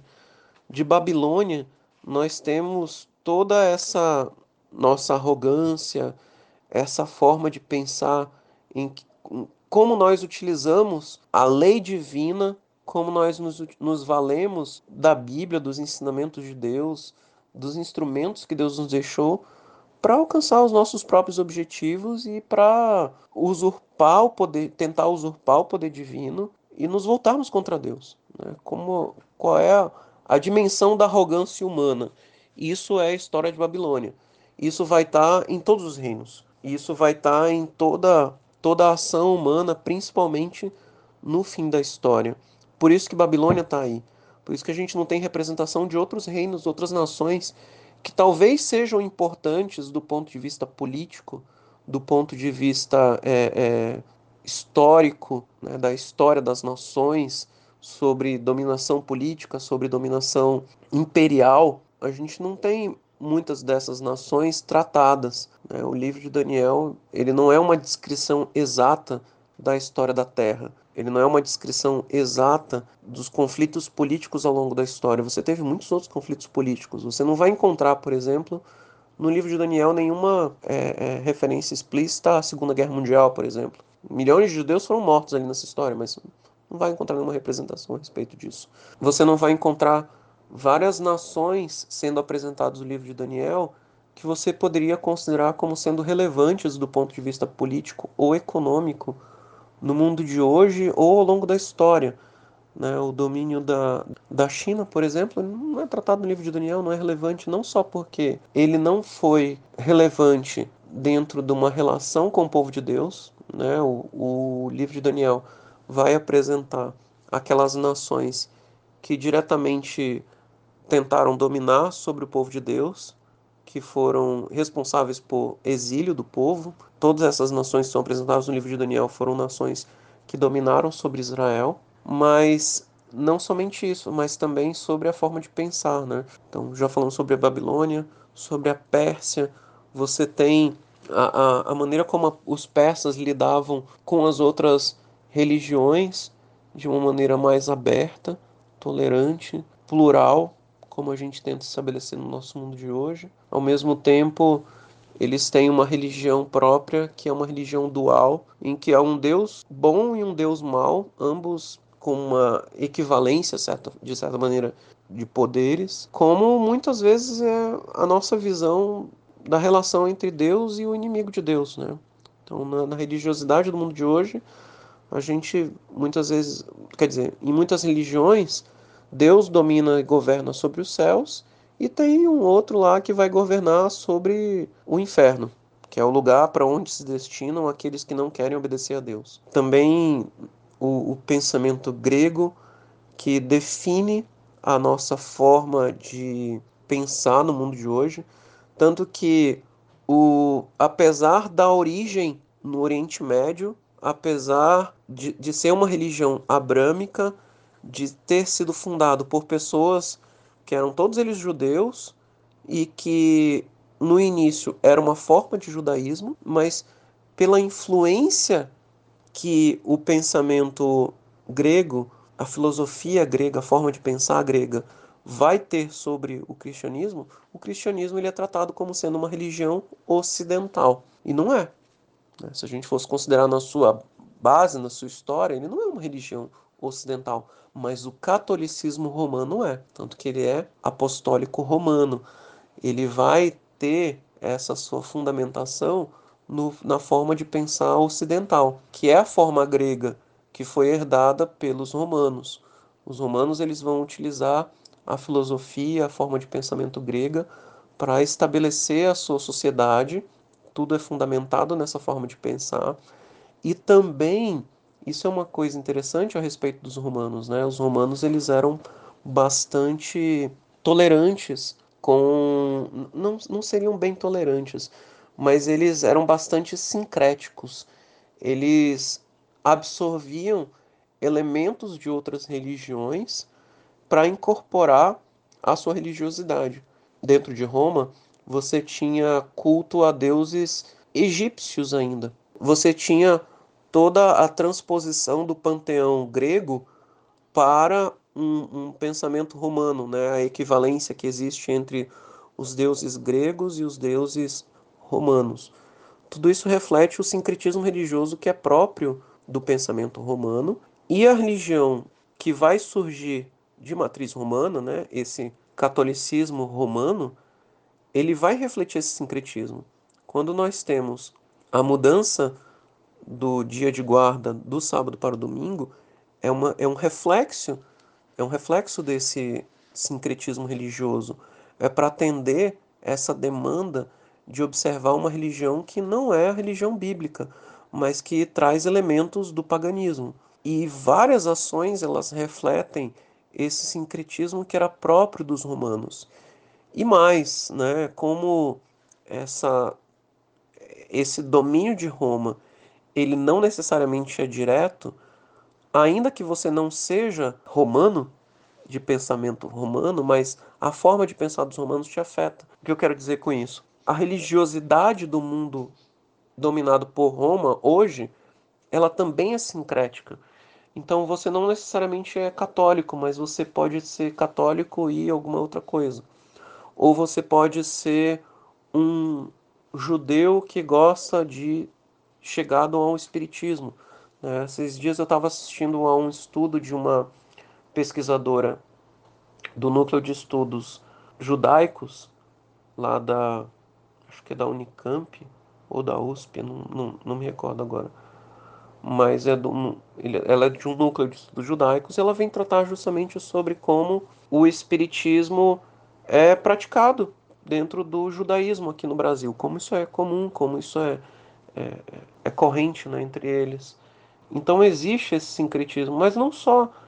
Né? Também, se nós formos pensar na nossa religiosidade do mundo de hoje, existem as pessoas que se dizem sem religião.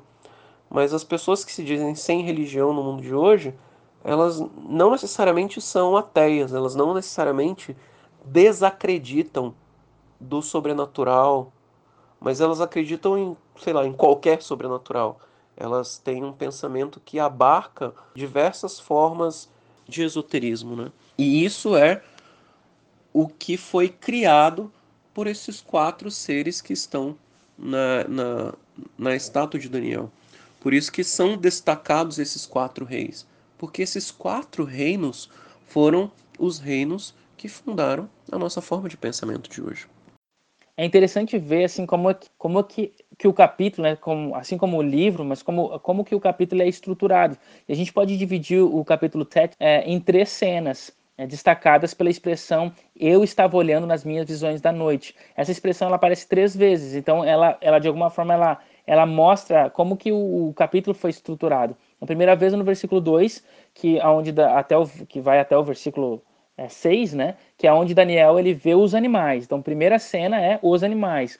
A segunda cena, é, essa expressão vai aparecer de novo no versículo 7, que ela vai destacar a besta, né, até o versículo 12. E aí, então, do 7 a 12, ele vê a besta, ele destaca a besta com o seu chifre, né? O chifre pequeno. E aí, então, vem a última cena, que é a partir do capítulo, uh, desculpa, versículo, o versículo 13, que é onde ele vê a cena do julgamento, o, o filho do homem, né, que é, é, que é destacado aqui, e aí o, a, e o processo do julgamento. E é também dentro dessa, dessas três cenas, a gente tem como se fossem subcenas dentro dessas cenas, né? Então, que são subpartes, né? Eu diria assim, que é através da expressão eis que. Então, essa expressão eis que aparece aí é, cinco vezes, né? Dentro dessas cenas. Então, ele fala, né? Eu estava olhando nas minhas visões da noite, eis que. Então, primeira subcena que a gente tem nessa cena dos animais é o vento e o mar. Um destaque para o vento e para o mar. O que vai destacar a questão, o vento, né, é um, nas escrituras, é um poder divino, né? Geralmente é Deus que controla os ventos, né? Então é Deus que comanda os ventos, o vento que abre o mar, o vento que vem do leste que traz os, os gafanhotos, enfim, o vento, né, que sopra lá com, com Elias. O vento é um processo do, Deus está controlando as coisas. Embora os homens estão tentando fazer a sua forma, a sua moda, Deus está no controle. Esse é o detalhe aqui. É, e o mar que destaca a questão dos povos, a questão do caos, né? a questão aqui da criação, como eu já falei. Aí depois ele vê o urso. Né? O destaque para o urso é importante aqui no eis que, nessa sub, segunda subparte dentro do, da primeira cena, porque o urso, o urso é o próximo reino que estava prestes a, a surgir, né? Estava na iminência ali. Inclusive é até interessante que, que nesse mesmo ano, que é, se não me engano é o ano 553, que seria mais ou menos esse ano que Daniel teve essa visão, é o mesmo ano em que Ciro ele une a Medo e a Pérsia, né? Ele une a Pérsia, que ele era um persa, ele, uh, ele, ele une com a Média, criando a Medo-Pérsia. Então, destaque aqui, a gente poderia tentar talvez entender dessa forma, porque no urso ele, ele menciona isso, né? Talvez esse destaque. No mesmo ano aconteceu isso, em que ele teve esse, esse sonho. Uma, uma subparte que aparece dentro da segunda cena, que é sobre a besta, é a besta em si, no versículo 7. A besta em si ela é destacada. Vai destacar a besta, né, os detalhes da besta, no versículo 7. Então a besta é importante porque é o animal mais diferente de todos. E dentro aí, a segunda subparte, dentro dessa segunda cena, que é a cena da besta, vai ter a questão do chifre pequeno, que é, claro, não podia não podia não ser mencionado como uma, uma parte importante, que é o, o mais importante de todos, né? É, é, e é o que Daniel foca, né? Como uma, como algo impressionante para ele foi o chifre pequeno. E por fim, na última cena, que é a cena do juízo, ele vai falar: Eis que vinha um com, com as nuvens dos céus, que era o filho do homem. Então, o filho do homem é destacado, claro, também não poderia faltar como uma, um destaque dentro dessa cena, porque dentro do, do, da cena do julgamento, do juízo, o filho do homem é, executa a parte mais importante, que vai trazer a, a esperança né, tão aguardada, né, que é a, a recompensa para os justos né, e a punição para os ímpios, que é o chifre, todos esses animais que são mortos, são destruídos, e todos aqueles com ele. Né?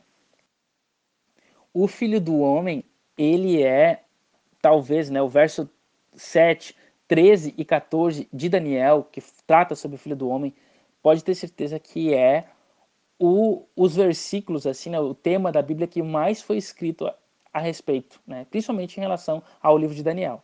Dentro do livro de Daniel, o que mais foi escrito, se escreveu a respeito de alguma coisa, de algum tema, foi o que é relatado é, sobre o Filho do Homem nos versos uh, 13 e 14 do capítulo 7.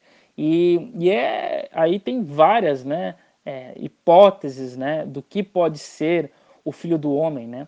Então, primeiro, né, então essa é a grande questão, né? quem é o Filho do Homem? Né?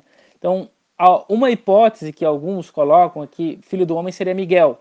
Talvez não seria não seria possível, porque é mencionado dos santos, e Daniel pergunta para um dos santos e a gente entende que o santo é um anjo. Então, se Miguel fosse, se o filho do homem fosse um anjo, e esse anjo seria Miguel, ele não estaria sobre as nuvens. Né? Porque isso é uma parte importante dentro desse destaque desse filho do homem, por isso que causa tanta confusão e que, e que leva né, a muita escrita a respeito disso. Porque é o fato desse ser chamado filho do homem estar em cima de, uma, de, de nuvens. E dentro da Bíblia, e dentro do mundo antigo, especialmente do Oriente Médio, estar sobre a nuvem, quem está em cima de nuvem é Deus. Isso é ponto fato, fatal aqui, não, não tem não tem segunda opção, é a única opção. Ser em cima de nuvem é Deus. Então, vários retratos, vários documentos, Baal, por exemplo, né, um clássico, é alguém que domina as nuvens, que controla as nuvens, por isso se assenta sobre as nuvens, né? Deus aparece nos Salmos sendo descrito como aquele que se assenta sobre as nuvens. Elias, ele ora para o Deus que controla as nuvens, o Deus que se assenta nas nuvens para que mande a chuva em relação a Baal, né? Então é um contraste aqui. Então aquele que está sobre as nuvens é um Deus. A gente tem Deus, que é inegável, o ancião de dias, que põe os tronos, e um ser que não é esse ancião de dias, que aparece sobre as nuvens e que a única possibilidade é que é um Deus também. Então como que ele pode ser Miguel, se Miguel é um anjo? Tanto na literatura judaica, né, quanto na, na Bíblia, né, um anjo. Então, é, nessa, agora entendendo, né, Miguel como sendo um simples anjo, né. Agora, a segunda opção, a segunda ideia é que é, né, uma visão judaica, inclusive, que esse esse filho do homem é um símbolo para o povo de Israel. Um detalhe contra essa, essa possibilidade é que esse, é, primeiro, né, que ele é destacado com essa relação de divindade, é estar em cima da, das nuvens, e depois ele recebe adoração. A gente vai ter ali nos versículos seguintes que ele vai receber adoração, ele é adorado. Então, ele tem uma questão de divindade e recebe adoração. E esse é um problema, porque o povo de Israel não é divino e também nunca recebeu adoração. Né? E aí, uma terceira possibilidade, que é, é uma descrita por muitos aí, que é o Messias. E é interessante que o Talmud, é, se não me engano, é Sanhedrin 98a. Eu anotei aqui 98a, mas não anotei o, o tratado, mas se não me engano é Sanhedrin. No tratado de Sanhedrin, ele fala, de, falando ali desse contexto de Daniel 7, verso 13 e 14, o Talmud fala que é o Messias, né? Que o filho do homem é o Messias. E aí a gente precisa ser honesto, né? E a gente tem que estar disposto a mudar de opinião, caso a gente tenha uma opinião diferente. Porque assim, a pessoa que melhor se encaixa aqui, olha só, a gente tem um ser que é chamado de filho do homem. Ele ele vem de um lugar externo ao céu, o que subentende que ele vem da terra, em cima das nuvens, e ele então chega né, até os céus, né, onde foi colocado ali os tronos, e as pessoas se sentaram para a execução de um, de um julgamento no qual o juiz é, é Deus. Então, a pessoa que melhor se encaixa aqui como sendo esse Messias é Yeshua. Então, de todos os termos que são referidos a Yeshua, no Novo Testamento, né, mestre, rabi, pastor, qualquer coisa, o termo que Yeshua usa para si mesmo é filho do homem. E ele usa isso muitas, muitas vezes, né? Se, se chama, se autoproclama, né, o filho do homem. Então é o único que ele usa para se referir a si mesmo, que é o filho do homem. ele também foi condenado, como eu disse já agora há pouco, né? Ele foi condenado por dizer ser, um, ser esse personagem de Daniel. Em Marcos, lá no capítulo 14, o verso 61 e 64. Quanto, quando, 61 a 64 ali, quando é, Caifás pergunta para ele é, quem tu és, né? E ele disse: Em verdade vos digo que verás o filho do homem assentado à direita do trono de Deus. Ele está descrevendo a cena de Daniel. E aí, quando o Caifás escuta isso, ele rasga as vestes e diz: blasfemou que, que prova mais a gente precisa? Ele blasfemou.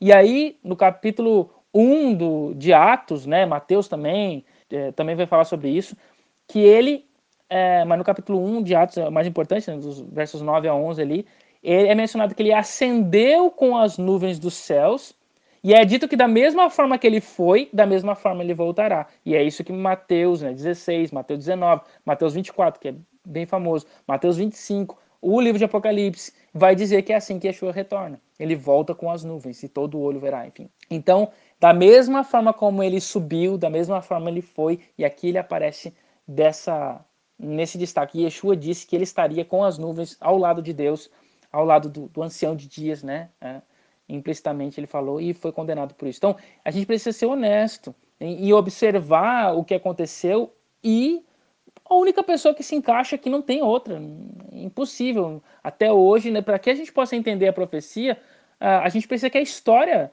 apresente uh, os detalhes. E o único, até hoje, né, o único detalhe que foi apresentado são esses. Não tem outro que se encaixa perfeitamente no lugar do Filho do Homem do que a, o personagem Yeshua. Yeshua. Esse verso ele também ele é, como eu disse, né, uma pedra no sapato para muitos, porque se o Messias é o filho do homem, então ele é divino, que é um problema, né, dentro do conceito messiânico é, judaico, por exemplo, né?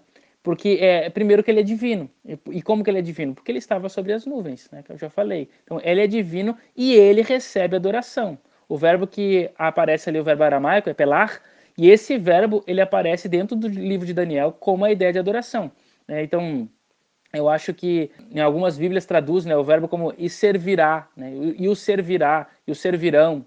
Então, mas lembrando né, que a palavra avodar né, significa tanto serviço quanto adoração. O, o servir é adoração. Né?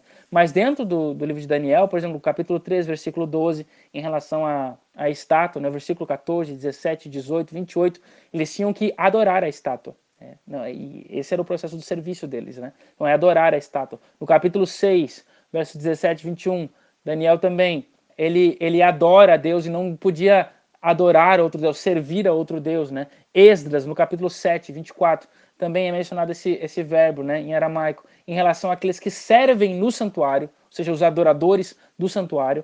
Então não é um simples servir, mas é a adoração. Então esse ser, além de ele estar sobre as nuvens, depois que ele recebe a autoridade, todos o servem, ou seja, todos o adoram. Então ele está sobre as nuvens, ele tem autoridade, ele tem o domínio, ele, ele não é o ancião de dias, então ele é diferente do ancião de dias. Então a gente tem aqui uma questão simples para uns, mas complexa para outros, que é a questão da pluralidade divina. A gente tem na Bíblia sendo mencionado aqui explicitamente dois seres divinos que não é o mesmo ser.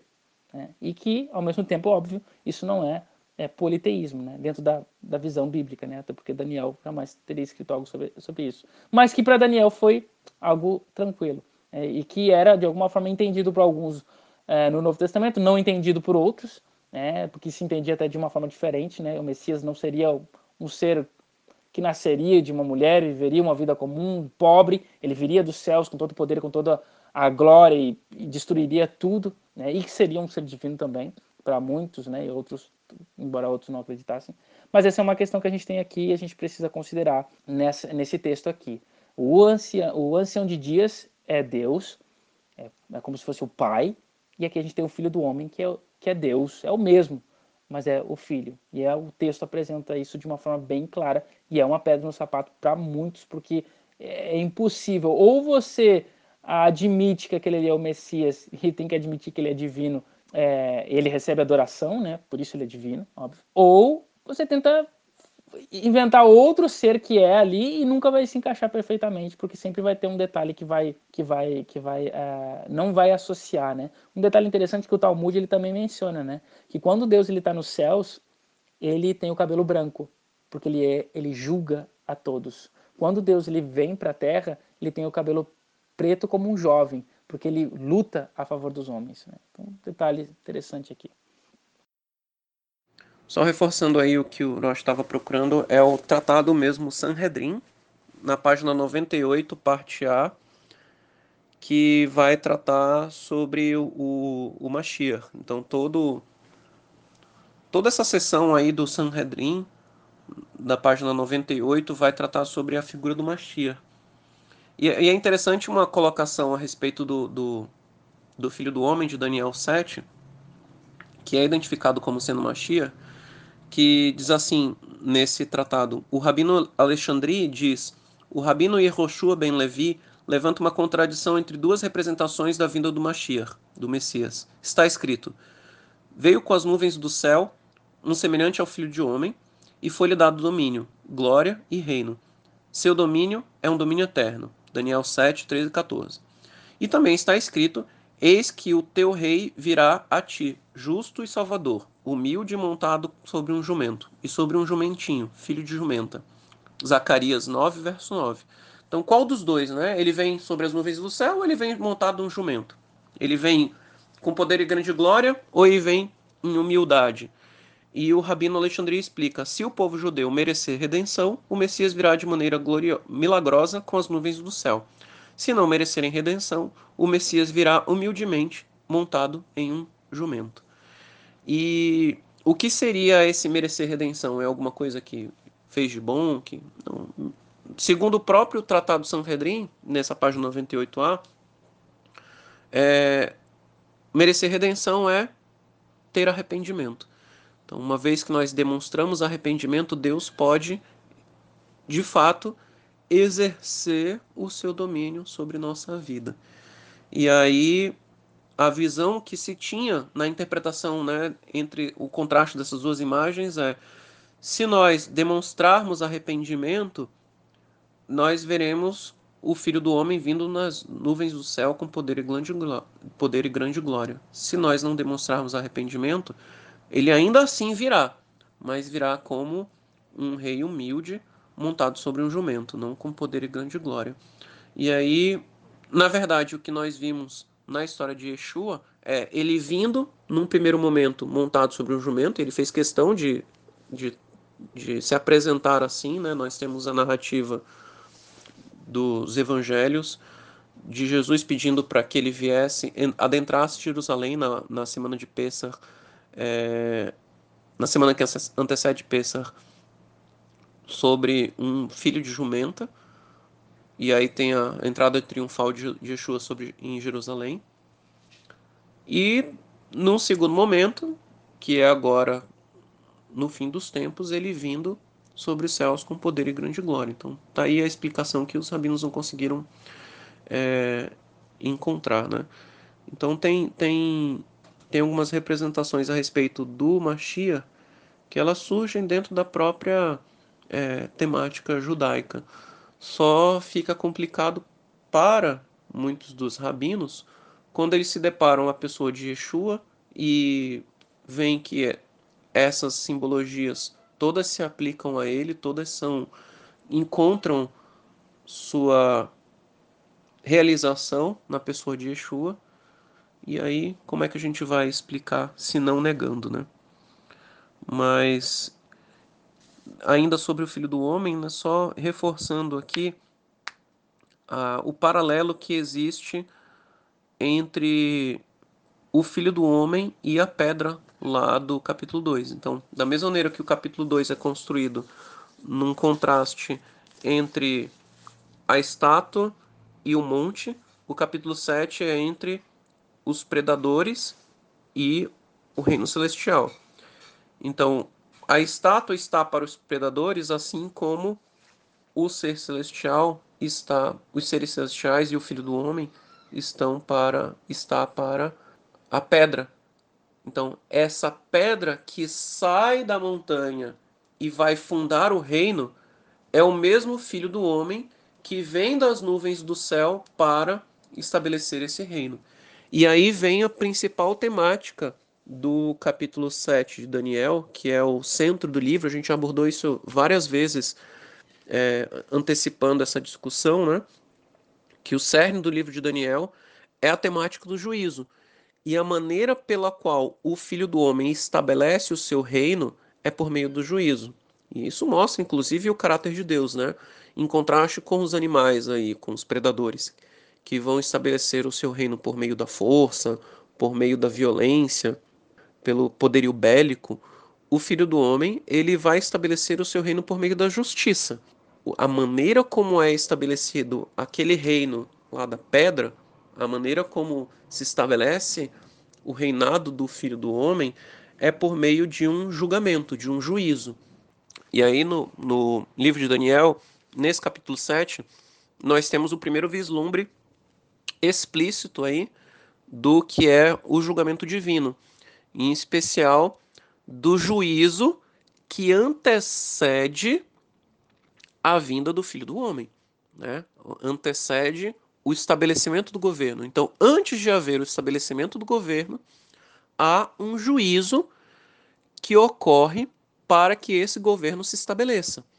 Ou seja, o capítulo 7 ele trata do chamado juízo pré-advento, que na teologia adventista, nós chamamos de juízo investigativo.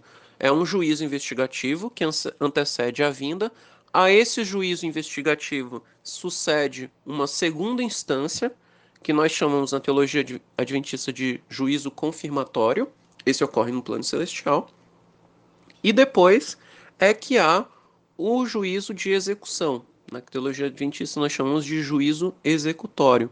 Então nós já tratamos isso em outras ocasiões, né?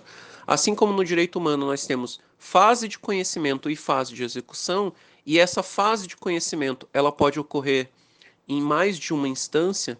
Então, uma pessoa é julgada por um juiz monocrático, depois ela é julgada por um tribunal, depois esse tribunal pode ter a sua decisão é, revista por um outro tribunal, uma instância superior no nosso direito, né? Mas sempre há pelo menos uma, uma segunda instância.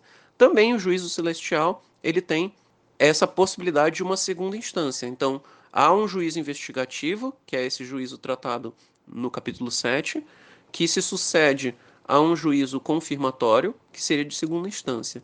E da mesma maneira como sai uma sentença do, da fase de conhecimento do, do, do direito humano, né, de um julgamento humano, sai uma sentença.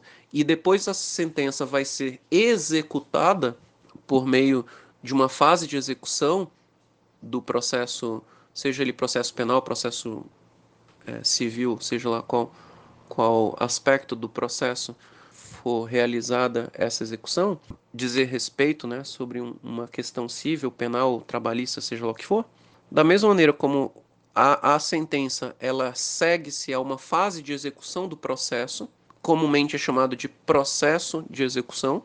Também o juízo de, de, celestial ele vai ter uma fase de execução que nós podemos chamar de juízo executório. Né? Então, a palavra juízo na Bíblia ela pode representar tanto a ideia que nós conhecemos no nosso direito humano como fase de conhecimento, quanto a fase executória, né, que é quando o juízo ele é executado. E aí a sentença, depois de ser conhecida, ela é aplicada. O direito ele é aplicado.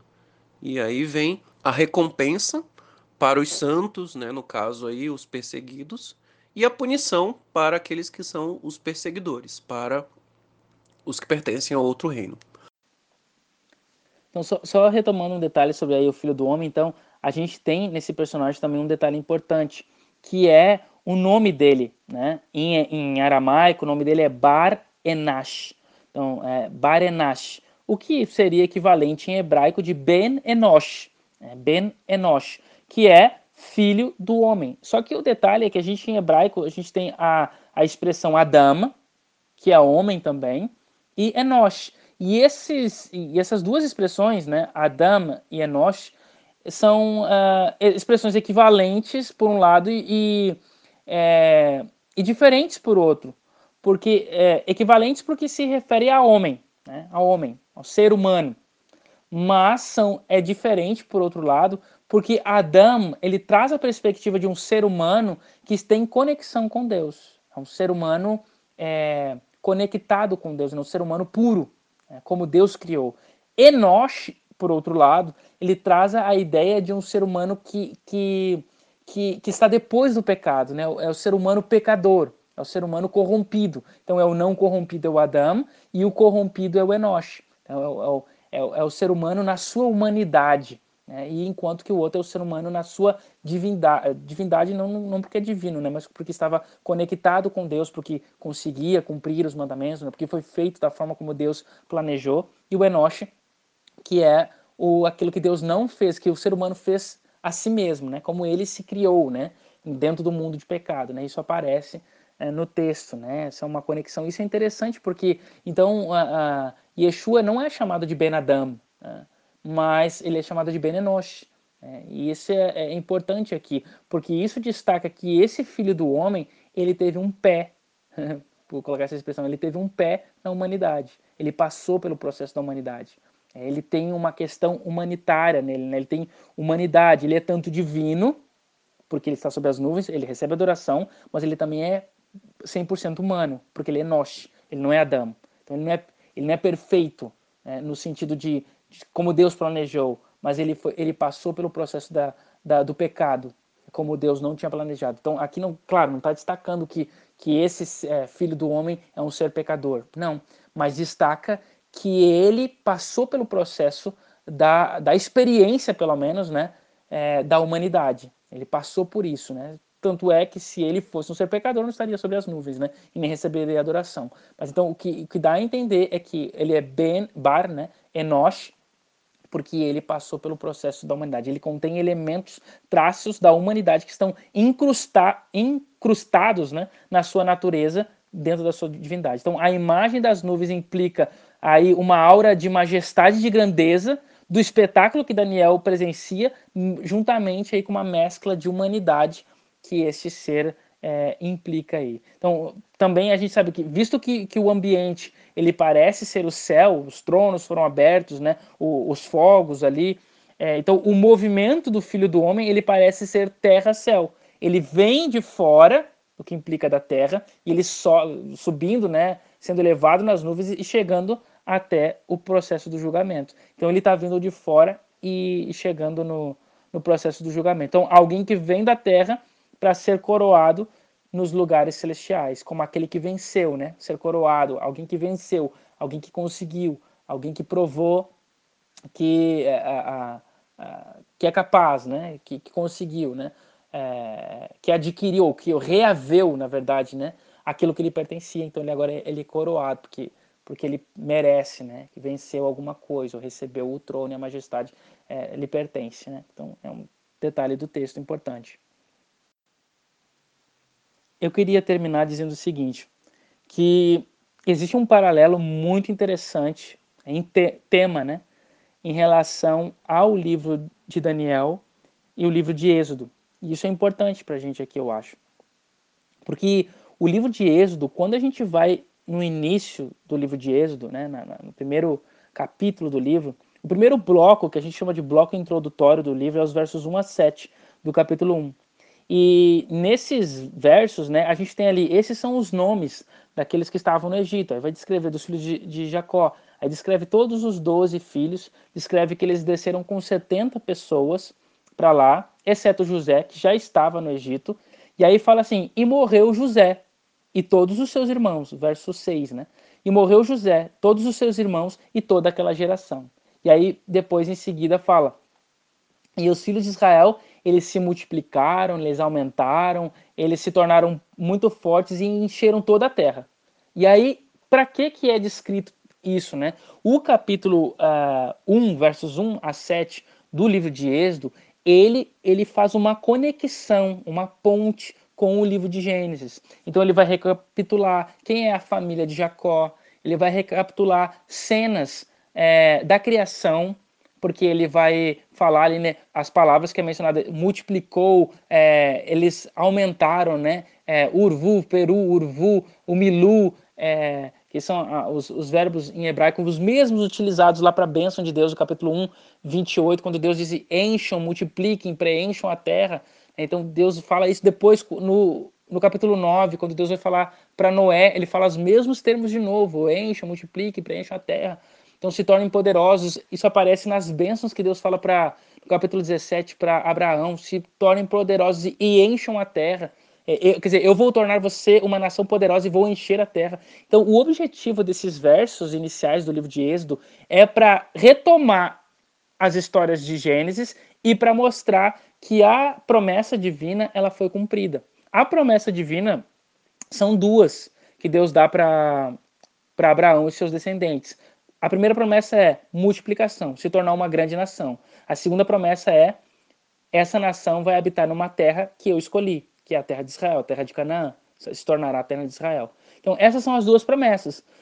Então, a gente termina o livro de, de Gênesis sem saber se essas promessas se cumpriram, porque o povo não está na terra e eles aparentemente não são uma grande nação. Eles foram para o Egito e não se sabe o que aconteceu.